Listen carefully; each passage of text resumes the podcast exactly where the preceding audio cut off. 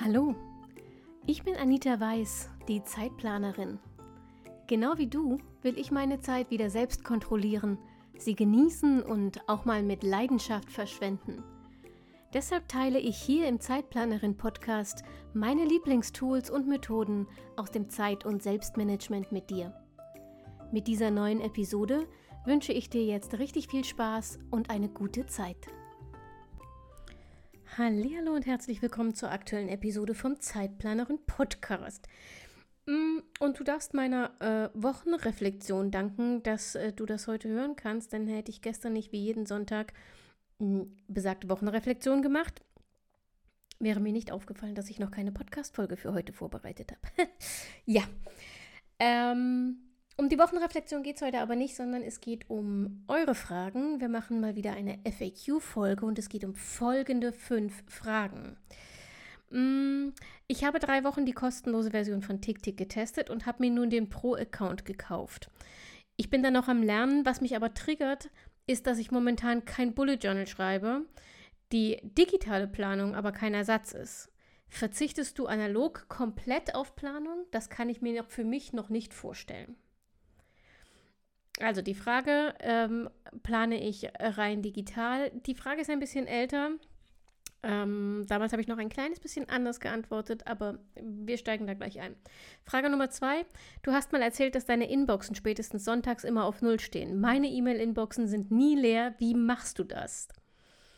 Frage Nummer drei. Was ist eine Akupressurmatte, von der du oft erzählst und wobei bekommt man sowas? Frage Nummer vier. Kannst du vielleicht ein Kanban-Board, welches man gleichzeitig auf der Startseite seines Rechners oder auf dem Homebildschirm des Tablets sehen kann? Und Frage Nummer 5. Jetzt sind meine Kinder groß, sie wohnen auch noch zu Hause, aber sie brauchen mich nicht mehr. Ich habe Zeit zum Nachdenken und ich frage mich sehr oft, was möchte ich eigentlich? Was will ich noch erreichen?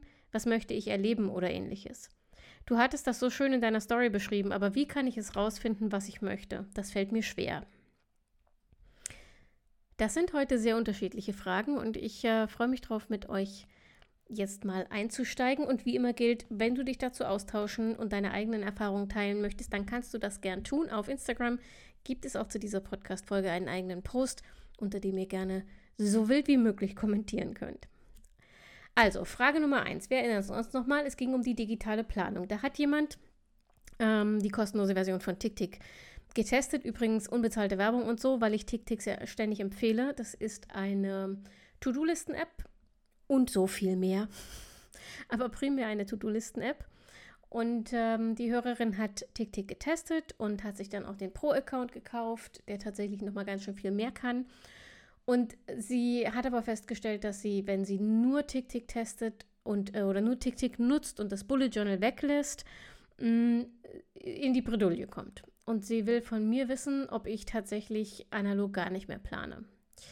Äh, nein, um Gottes Willen, bitte, wenn das jemals so rübergekommen ist, äh, vergesst das ganz schnell wieder. Hör bitte nicht auf, analog zu planen.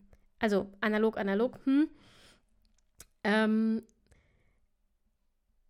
rein digital heißt also nur mit App und ich tippe etwas ein. Das habe ich ausprobiert und funktioniert für mich überhaupt nicht. Ähm, und zwar aus zwei Gründen. Entweder ist mir die Hürde zu hoch, das Handy rauszuholen, die App zu suchen, zu öffnen und dann mit dicken Daumen 30 Versuche zu brauchen, um eine Aufgabe irgendwie orthopädisch korrekt einzutragen, dann zu labeln und zu terminieren. Das ist schon anstrengend, wenn ich nur darüber rede. Oder zweitens, ähm, ich habe das Handy früher rausgeholt, die App gesucht und mich dann von 437 anderen Apps auf meinem Handy ablenken lassen. Mm, ich nutze allerdings digital und analog parallel und analog ist bei mir digital seit ein paar Wochen. Das macht mehr Sinn, als es ersten, auf den ersten Moment vielleicht klingt. Ich erkläre es dir gleich. Ähm, ich habe nach wie vor ein analoges Bullet Journal in dem Sinn, dass ich mit der Hand schreibe. Aber dieses analoge Bullet Journal ist digital in dem Sinn, dass ich es auf dem Tablet führe, in einer Notizen-App.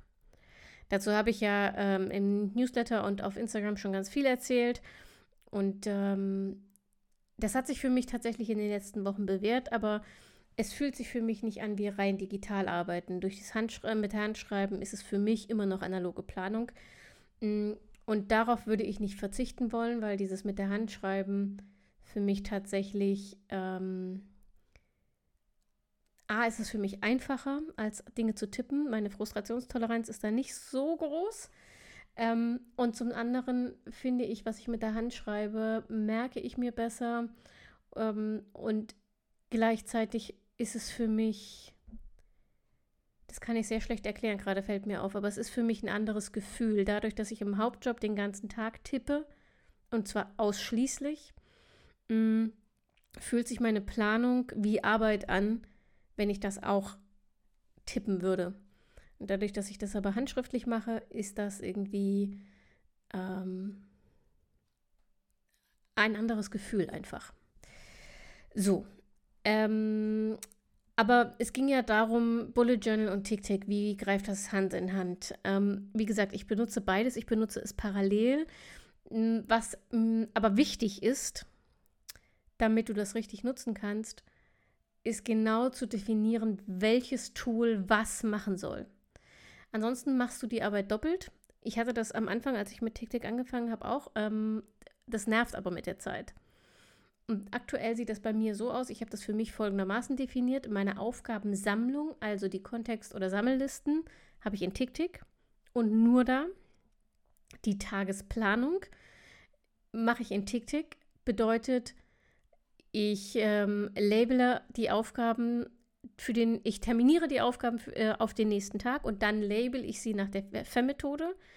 Das heißt, sie kriegen entweder das Label Fokus, Extras oder Minis. Und damit muss ich am nächsten Tag nur noch mit der Heute-Liste arbeiten in TickTick und kann die Sammellisten ignorieren. Und auf der Heute-Liste dann, sind dann alle Aufgaben, die ich für den Tag vorgesehen habe, nach der FEM-Methode sortiert. So, dann kommt Tagesplanung Nummer 2. Die findet ausschließlich im Bullet Journal statt.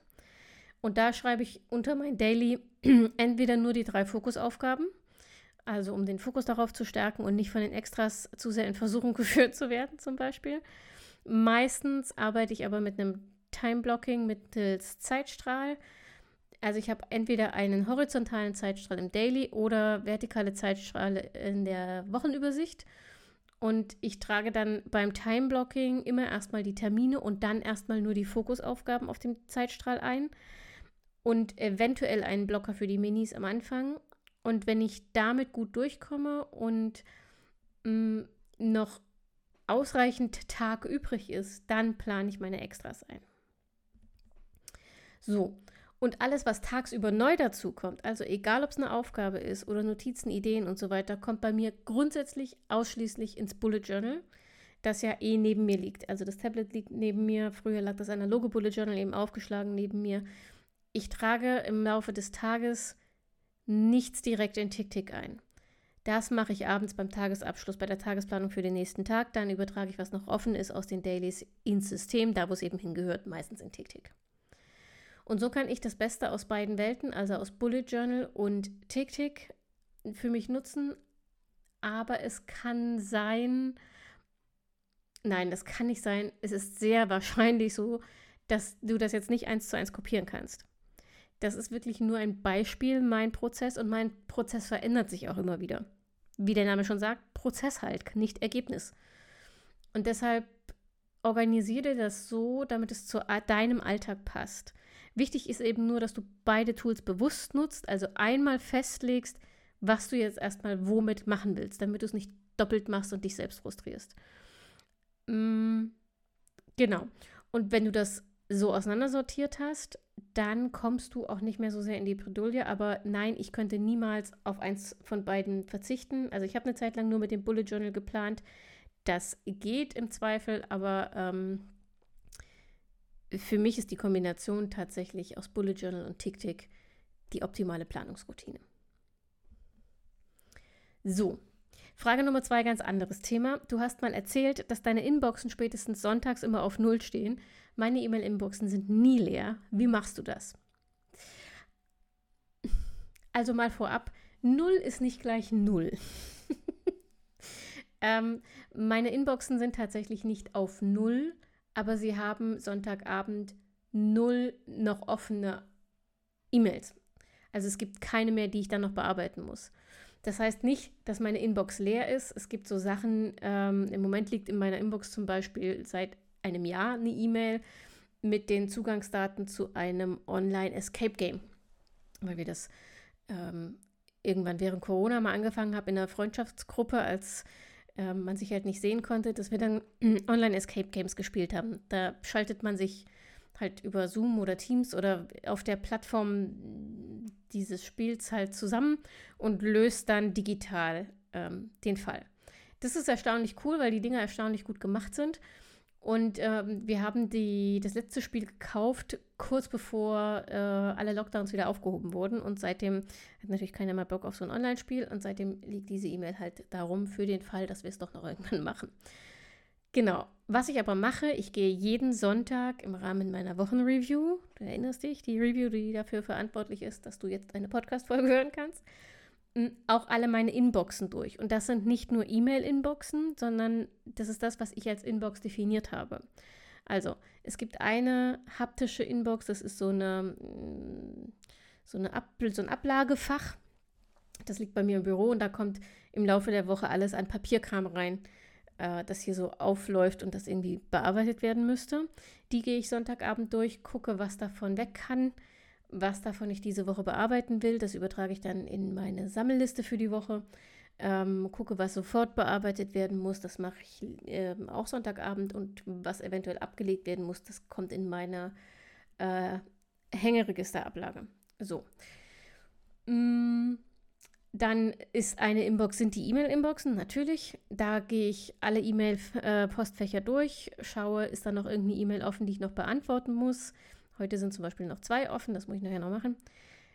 Die beantworte ich dann und ähm, alle E-Mails, bei denen ich kein Doing mehr habe, also wo ich nicht antworten muss, die ich aber trotzdem äh, behalten will, die sortiere ich mir weg. Und das ist der dritte Tipp, nämlich äh, Unterordner sind äh, dein bester Freund, wenn du Inbox Zero oder sowas ähnliches praktizieren willst. Ich habe gefühlte drei Millionen Unterordner in jedem E-Mail-Postfach, das ich besitze. Und da sortiere ich mir dann die Dinger hin, die man vielleicht nochmal brauchen kann, ähm, aber die eben nichts Akutes mehr zu tun haben, sondern die eigentlich erledigt sind. Genau, und dann gibt es noch so ein paar andere Inboxen, eben äh, Instagram, da gehe ich durch, gibt es irgendwelche Kommentare, die ich noch nicht beantwortet habe, gibt es irgendwelche DMs, die ich noch nicht beantwortet habe und dasselbe mache ich mit, in, mit WhatsApp. Das sind meine vier Inboxen. Die haptische, E-Mail, WhatsApp, Instagram. Genau. Und äh, ja, also wie gesagt, null ist nicht gleich null. Unterordner sind dein bester Freund und ein bisschen Selbstdisziplin, um am Sonntag tatsächlich ähm, alle noch übrigen offenen Dinge zumindest mal ins System wegzusortieren. Also wenn du sie nicht direkt beantwortest, dann zumindest eine Aufgabe daraus zu machen ähm, und die für die nächste Woche einzuplanen, dass du es dann wegmachst. Das so funktioniert bei mir meine persönliche Variante von Inbox fast Zero. so, nächste Frage. Wo sind wir denn jetzt eigentlich? Sind wir bei drei oder vier? Warte mal, was habe ich denn gemacht? Ach, wir sind bei drei. Okay.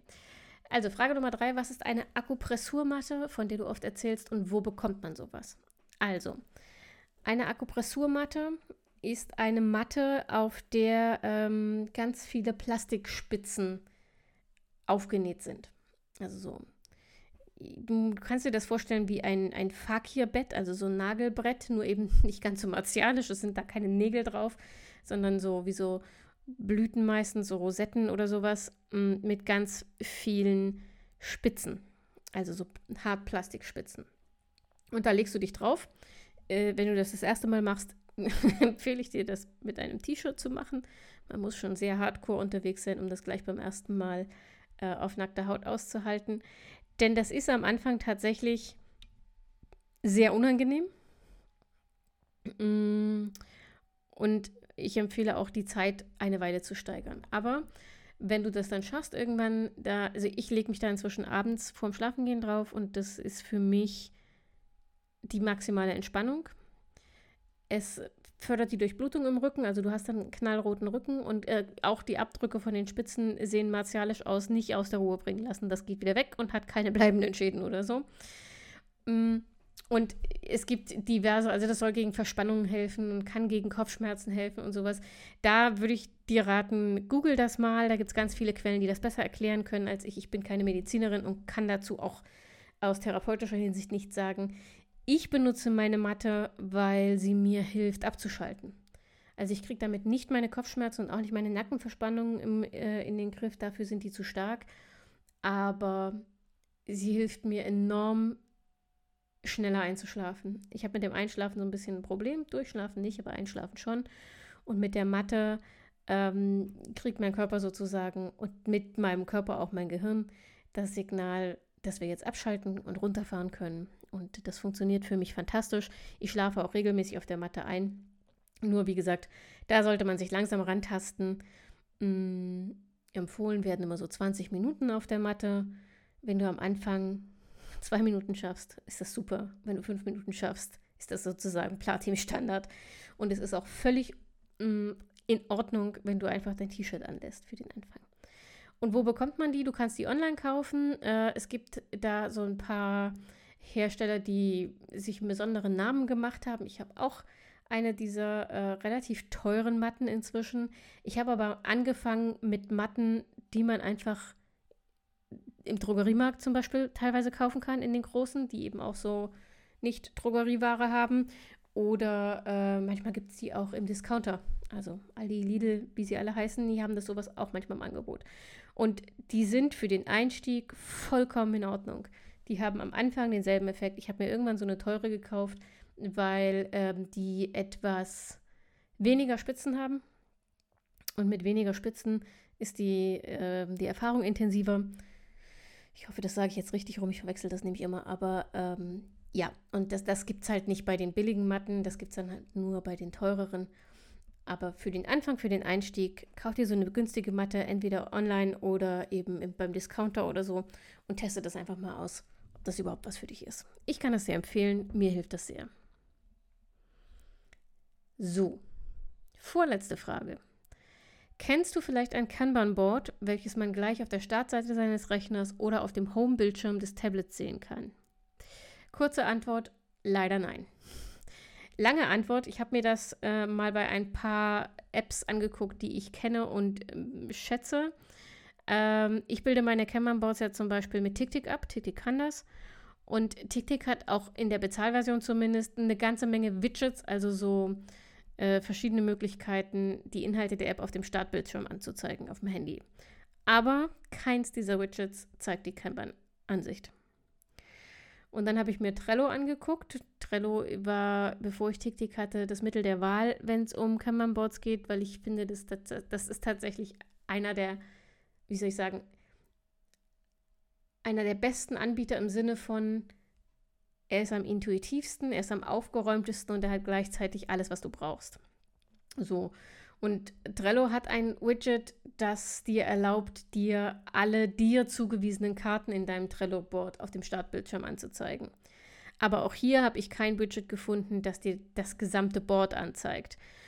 Aber Vorsicht, ich habe von Trello nur die kostenlose Version getestet. Ich kann dir also nicht sagen, ob so ein Widget nicht vielleicht in der Bezahlversion gibt.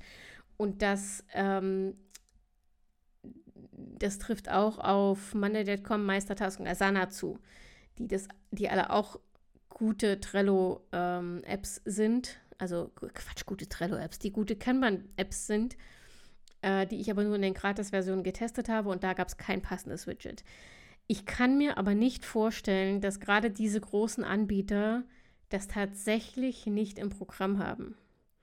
Deshalb vermute ich, dass es das wirklich nur gibt, wenn du die kostenpflichtige Pro-Version ähm, der jeweiligen App besetzt. Aber ich kann dir dazu keine genauen Antworten geben, weil ich das einfach selbst nicht getestet habe. Dazu benutze ich es zu wenig. Solltest du eine App mit passenden Widgets finden oder kennen, dann sag gern kurz Bescheid. Dann kann ich das in einer der nächsten Folgen äh, ja gerne nochmal mit mm, anbringen, noch weitergeben, verbreiten, wie auch immer. So, und damit sind wir schon bei der letzten Frage und die ist ein bisschen philosophisch, finde ich. Da schreibt eine Hörerin, jetzt sind meine Kinder groß, sie wohnen auch noch zu Hause, aber sie brauchen mich nicht mehr. Ich habe Zeit zum Nachdenken und ich frage mich sehr oft, was möchte ich eigentlich? Was will ich noch erreichen? Was möchte ich erleben oder ähnliches? Aber wie kann ich das rausfinden? Das fällt mir sehr schwer. Ich fühle mit dir. Ich habe am Anfang auch gedacht, das geht irgendwie alles schneller. Ging es aber nicht. Und das ist auch erstmal die schlechte Nachricht. Du wirst nicht über Nacht rausfinden, was du wirklich willst. Meiner Erfahrung nach braucht es Zeit. Äh, vor allem auch, wenn wir irgendwie noch nie so richtig intensiv darüber nachgedacht haben. Und vor allem auch, wenn du dich eben nicht mehr von den Wünschen und Erwartungen, die andere an dich haben, ähm, steuern lässt. Es gibt aber eine Übung, die ich tatsächlich damals total großartig fand. Die hat Spaß gemacht und ich fand sie effektiv. Und die geht so. Du setzt dich jeden Morgen hin und schreibst drei bis fünf Dinge auf, die du heute willst. Nur heute, für diesen Tag. Das können große und sogar unerreichbare Dinge sein. Also für mich zum Beispiel, ich habe da jeden Tag aufgeschrieben, dass ich ein eigenes Ferienhaus an der Nordsee will. Oder das können ganz kleine Dinge sein, wie heute wünsche ich mir endlich wieder einen Sonnentag. Jeden Tag. Du kannst jeden Tag dieselben Dinge aufschreiben oder es kann sein, dass du jeden Tag unterschiedliche Dinge aufschreibst. Gibt es keine Regel. Aber diese Übung hat zwei ganz wunderbare Wirkungen. Erstens, durch die tägliche Wiederholung fallen dir irgendwann Dinge auf, die du dir häufiger wünschst. Und da kannst du dann ansetzen und schauen, ob das etwas ist, was ein tieferer, langfristiger Wunsch von dir, also wirklich ein Bedürfnis sein könnte. Und zweitens ist die Frage, was wir uns heute wünschen, oft viel, viel einfacher für uns zu beantworten, als diese super bedeutungsschwangere Frage danach, was wir uns vom Leben wünschen. Weil mir ging es zumindest immer so, dass ich dann immer das Gefühl hatte, meine Antwort ist viel zu banal für diese Frage. So, und mal abgesehen davon, wie gesagt, macht die Übung auch einfach Spaß. Also ich, auch wenn du gerade nicht nach deinem Warum im Leben suchst, kann ich dir die sehr empfehlen. Ich finde die ziemlich cool. Aber sie könnte dir eben eine Richtung weisen, was du wirklich willst, was für dich wirklich wichtig ist, indem du das einfach mal ein paar Wochen machst. Ich wünsche dir viel Freude beim Ausprobieren und ähm, viel Spaß beim Entdecken oder Wiederentdecken deiner eigenen Wünsche. Und damit ist schon wieder eine FAQ-Folge vorbei. Wenn du auch eine Frage hast, die ich hier im Podcast beantworten soll, dann schick mir gerne eine E-Mail an info@zeitplanerin.de und äh, dann machen wir demnächst mal wieder eine FAQ-Folge und dann ist da vielleicht auch deine Frage drin. Du kriegst die Antwort immer per, äh, vorab per E-Mail. Ich antworte dir direkt zurück. Sonntags. Äh, aber du musst wissen, wenn du mir eine Frage schickst, dass sie eben auch für den Podcast verwendet wird. Anonymisiert, wie du es jetzt auch gewohnt bist. Aber das muss dir einfach bewusst sein. In diesem Sinne freue ich mich von dir zu hören. Und ähm, wenn ich nicht von dir höre, dann du von mir, nämlich nächsten Montag, wenn die nächste Episode vom Zeitplaneren Podcast erscheint. Und bis dahin gilt wie immer, pass auf dich auf, bleib gesund und denk immer daran, deine Zeit ist genauso wertvoll wie die der anderen.